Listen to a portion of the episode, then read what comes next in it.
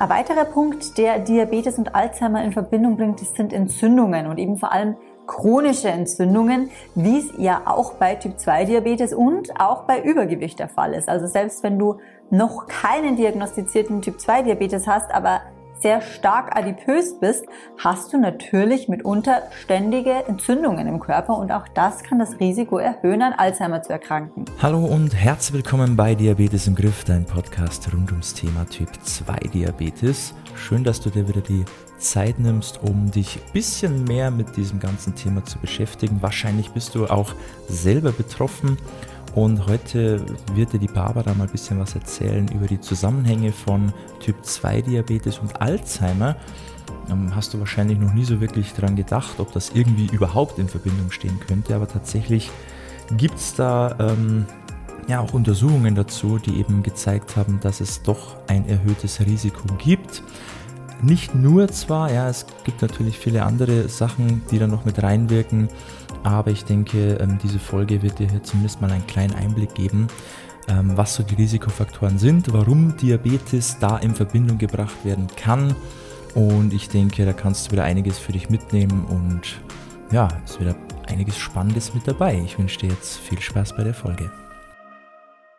Diabetes und Alzheimer. Das sind ja jetzt so auf den ersten Blick mal komplett zwei unterschiedliche Krankheiten. Dass es da aber einen Zusammenhang gibt, das erfährst du unter anderem in den folgenden Minuten. Wie gesagt, auf dem ersten Blick sehr unterschiedliche Krankheiten, aber wenn man mal genauer hinsieht, ja, sind schon sehr starke Parallelen auch zu erkennen. Das Stichwort ist Insulinresistenz. Dass unsere Muskelzellen oder eben auch zum Beispiel Zellen unserer Leber resistent gegenüber dem Insulin werden können, also unempfindlich gegenüber den Insulin werden können, das denke ich, weißt du mit Sicherheit. Die Insulinresistenz im Gehirn hat sogar auch schon einen eigenen Namen.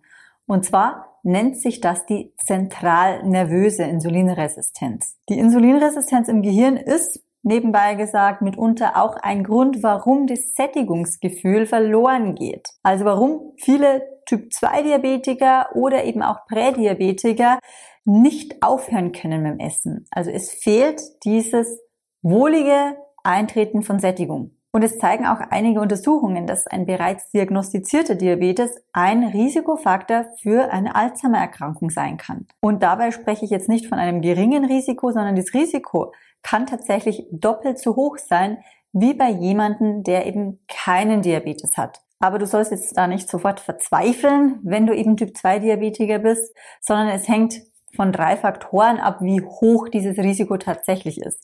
Der erste Faktor ist, wenn du längerfristig mit hohen Blutzuckerwerten zu kämpfen hast, dann ist natürlich das Risiko erhöht, als wenn deine Werte in einem ja, guten Bereich liegen.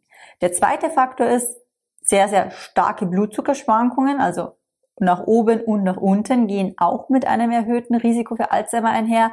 Und der dritte Punkt ist häufige starke Unterzuckerungen. Auch das ist sehr, sehr viel Stress für den Körper und hängt in Zusammenhang mit einem erhöhten Risiko für Alzheimer. Und auch unabhängig davon, ob du jetzt Typ 2 Diabetiker bist oder nicht, der Lebensstil ist ausschlaggebend dafür, ob diese Erkrankung bei dir auftreten kann oder nicht. Also die Basis ist wirklich Ernährung, gefolgt von Bewegung und natürlich auch von Dingen, die du nicht tust, eben wie häufiger exzessiver Alkoholkonsum oder auch Rauchen. Also der Lebensstil ist ausschlaggebend für die Entwicklung von kognitiven Störungen. Ein weiterer Punkt, der Diabetes und Alzheimer in Verbindung bringt, das sind Entzündungen und eben vor allem chronische Entzündungen, wie es ja auch bei Typ 2 Diabetes und auch bei Übergewicht der Fall ist. Also selbst wenn du noch keinen diagnostizierten Typ 2 Diabetes hast, aber sehr stark adipös bist, hast du natürlich mitunter ständige Entzündungen im Körper und auch das kann das Risiko erhöhen, an Alzheimer zu erkranken. Und eben diese Entzündungen und auch hohe Blutzuckerwerte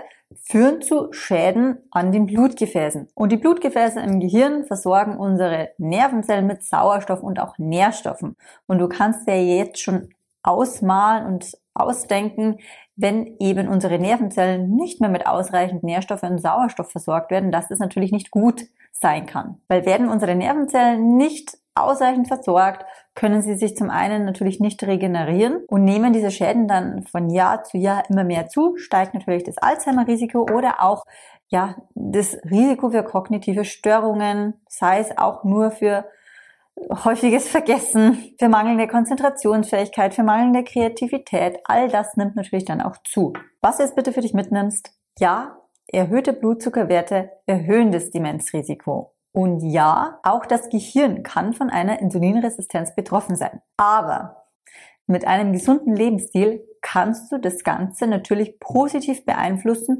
und auch wieder regenerieren.